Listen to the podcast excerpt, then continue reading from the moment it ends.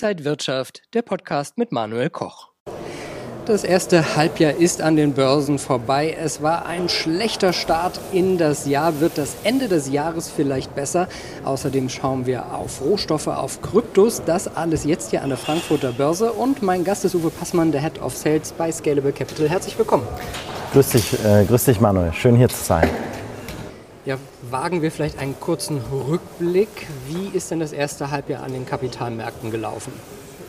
Ja, der Rückblick, ähm, da müssen wir schon fast historisch ausholen, um Vergleichbares zu finden. Wir haben wirklich einen historisch schlechten Jahresstart gehabt. Jetzt auch im, äh, in den letzten Monat, im letzten Monat äh, hat sich der Trend fortgesetzt. Äh, USA unten, ähm, aber auch äh, China, Japan jetzt auch äh, abgegeben auf Jahressicht. Und ähm, im Grunde genommen betrifft das gerade alle Indizes. Ähm, Anleihen unter Druck, ähm, die Zinswende, die vollzogen wurde, ähm, Rohstoffpreise auf historischen äh, Hochs, aber auch dort eigentlich eine interessante Gemengelage, die wir uns gleich nochmal anschauen müssen.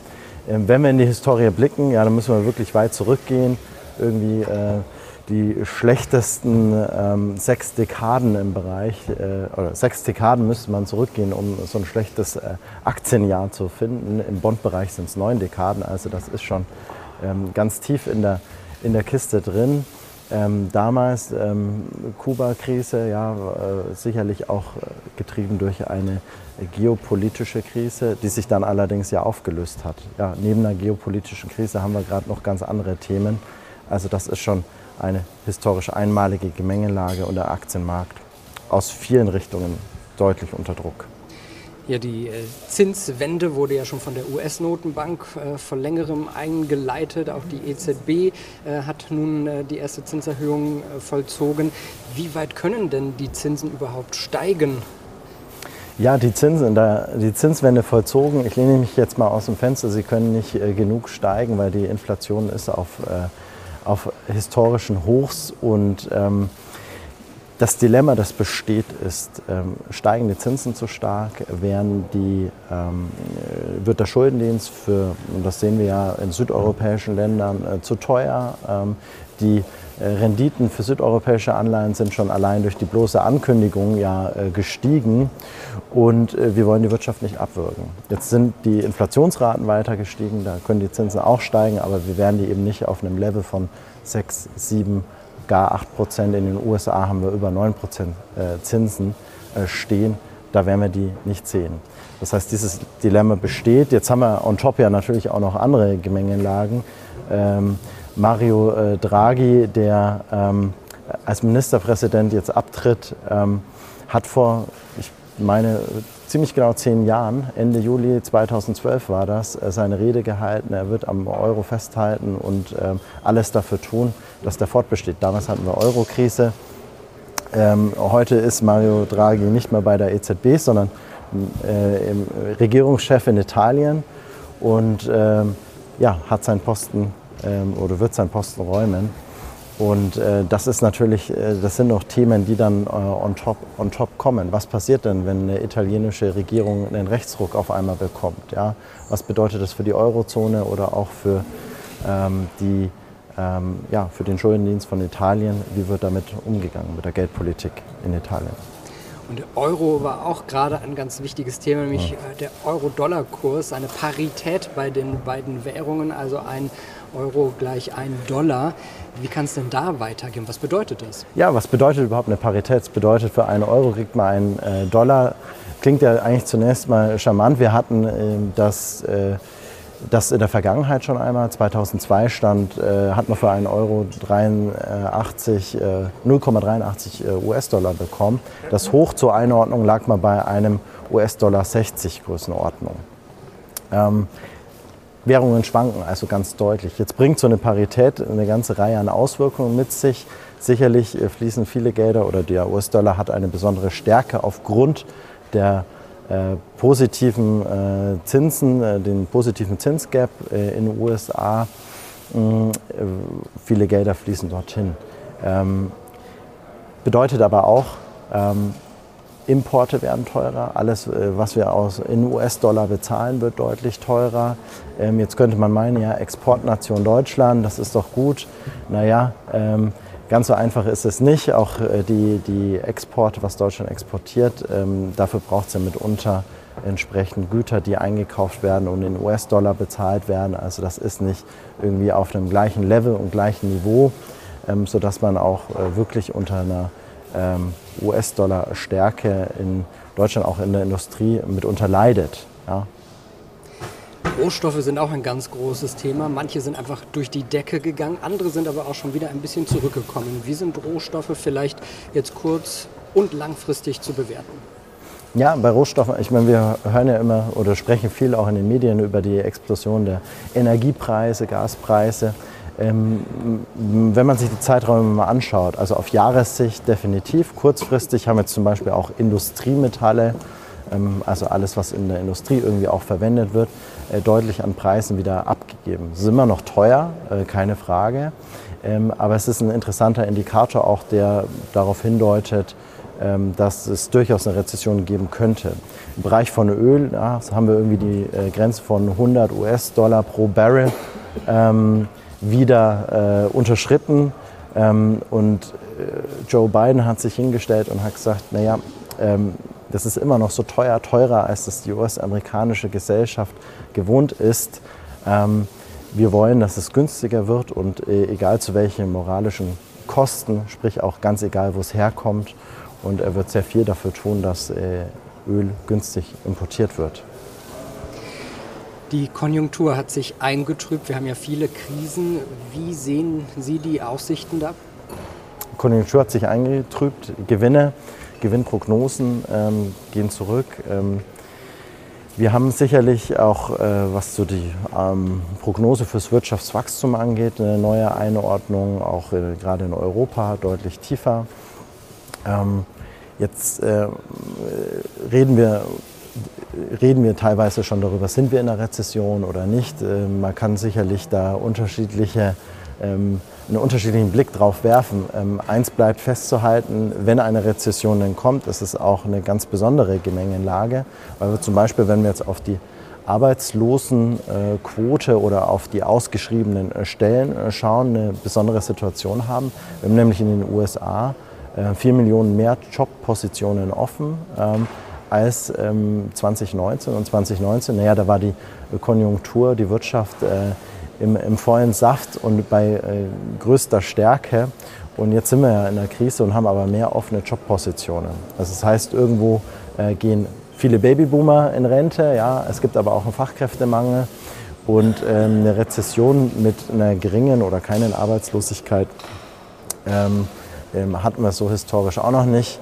Und äh, gleichzeitig kann das natürlich auch äh, gesteuert sein, dass Unternehmen auf einem Haufen Liquidität sitzen und ähm, äh, versuchen, das irgendwie durchzustehen. Es bleibt sicherlich abzuwarten, äh, was dann da irgendwie passiert. Also werden irgendwann die Gewinne so weit und die Umsätze und, und die Produktion so weit zurückgefahren, dass, dass dann doch äh, eine Rezession mit Arbeitslosigkeit kommt oder kann man es durchstehen oder kommt dann irgendwann auch eine Erholung. Und das ist eben noch nicht ganz aus, ausgebraten. Ja, wenn wir den Ausblick wagen, das R-Wort Rezession, ah. wird es denn wirklich eine Rezession geben oder kommen wir vielleicht noch mal drum herum? Ähm, drumherum, das ist die, die Frage, ich, da lehne ich mich jetzt mal aus dem Fenster, wir werden nicht äh, drumherum kommen. Die Frage ist ja nur, wie tief wird sie werden und wie lange wird sie dauern und äh, zu welchem Preis und welchen Kosten. Und äh, es wird sehr viel dafür getan, dass, äh, dass es irgendwo eine sanfte Landung gibt, äh, sei es durch Pakete, Entlastungspakete, die geschnürt werden und auch ähm, Unternehmen, die eben, ähm, weil sie auch so schwer Arbeiter finden, an ihren Arbeitern festhalten, versuchen auch sogar teilweise in gewissen Bereichen ja weiter einzustellen. Äh, und ähm, Entsprechend bleibt es mal abzuwarten, wie lang der Druck dann auch auf den, äh, auf den Unternehmen bleibt, bis die Gewinnprognosen so drastisch gesenkt werden müssen, ähm, dass, ähm, dass entsprechend da kein Halt mehr ist. Und äh, insofern, ähm, ja, bleiben wir mal äh, optimistisch, dass es, äh, wenn wir aus diesem Jahr rauskommen, dann irgendwo doch auch eine, eine Trendwende gibt. Aber aktuell ja, ist der Druck auf Unternehmen extrem groß. Optimistisch bleiben wir auf jeden Fall. Wir schauen jetzt aber erst einmal auf das Spotlight des Monats.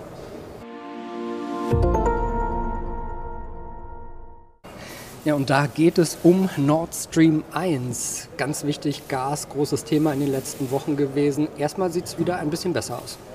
Ja, das Gas fließt wieder durch die Pipeline und auch ganz wichtig, es geht um Nord Stream 1, nicht um Nord Stream 2.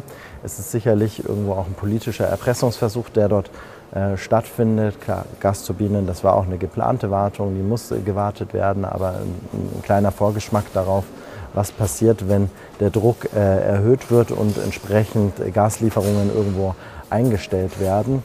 Mm, wie ist das jetzt einzuwerten und was bedeutet das auch für die Bundesrepublik, für Europa? Es gibt das Commitment auf europäischer Ebene, ähm, Energie einzusparen. 15 Prozent ist das Ziel.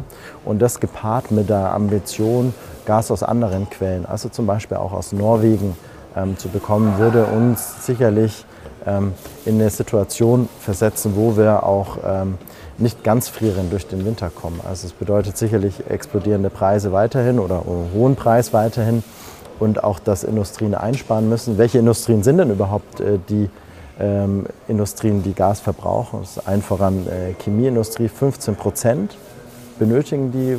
Was ist darin ähm, vorhanden in dieser Chemieindustrie? Farbe, Lacke, aber auch gewisse Medikamente zum Beispiel. Und da geht es natürlich schon darum, dass die auch weiter produzieren können und es nicht, ähm, wie es in der Vergangenheit schon mal äh, war, dass ein Bundeskanzler sich hinstellt und sagt, so jetzt wird aus Deutschland am Sonntag eine Fußgängerzone und äh, Energie eingespart äh, werden muss in diesem Maße. Ähm, sicherlich wird ähm, ja, Putin auch ähm, das ähm, sehr, sehr bewusst spielen mit einem möglichen Lieferstopp dergleichen, weil es ist ja sein letztes Faustpfand. Ja? Wenn er das hergibt, dann äh, hat er nichts mehr, womit er den Westen weiter noch äh, erpressen kann. Ähm, und äh, diese Abhängigkeit, naja, die gilt es bei uns erstmal zu lösen auf europäischer Ebene. Und äh, das Bestreben, das ist, äh, ist ganz groß, dort den richtigen Weg zu gehen. Und wir schauen jetzt auf den Index des Monats und auch da war besonders viel los.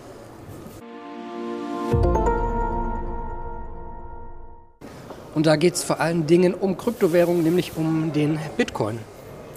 Genau, Bitcoin. Warum lohnt sich ein Blick auf diese äh, neue Anlageklasse? Es ist ja nicht das neue Gold, wie wir gelernt haben. Ja, der Hoch von Bitcoin war im vergangenen Jahr im November bei 69.000 US-Dollar. Wir haben mittlerweile 85 Prozent an Wert verloren, also ganz ordentlich und es ist sicherlich eine spekulative Anlageklasse. Ähm, Jetzt wird Bitcoin von Firmen, institutionellen Investoren, aber auch Privatkunden irgendwo schon, schon eingesetzt. Nicht nur Bitcoin, Kryptos im Allgemeinen.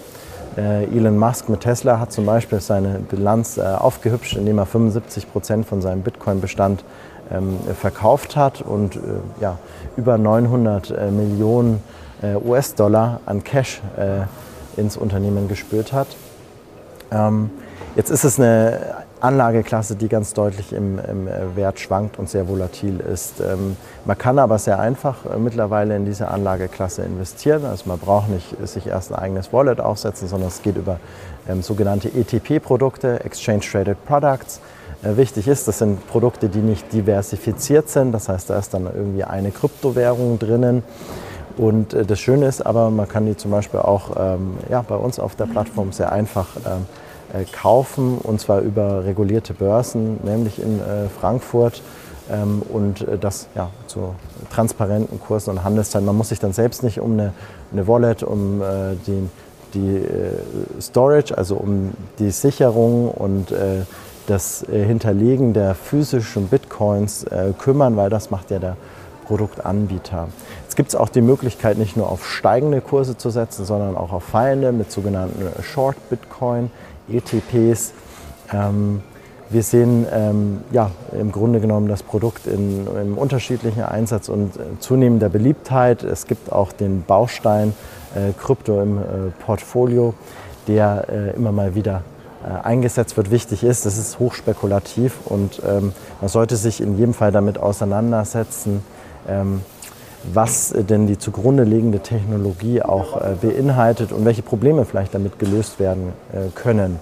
Und da ist, das Bereich, ist der Bereich der Kryptowährung hochinteressant. Es gibt ganz viele unterschiedliche Coins, die auch für unterschiedliche Anwendungsfälle ähm, Möglichkeiten bieten. Insofern ja, eine neue Anlageklasse, ähm, sehr spekulativ, aber durchaus äh, mit interessanten Anwendungsbeispielen, mit sehr vielen Möglichkeiten. Immer einen lohnenswerten Blick. Also viele Chancen, aber auch viele Risiken.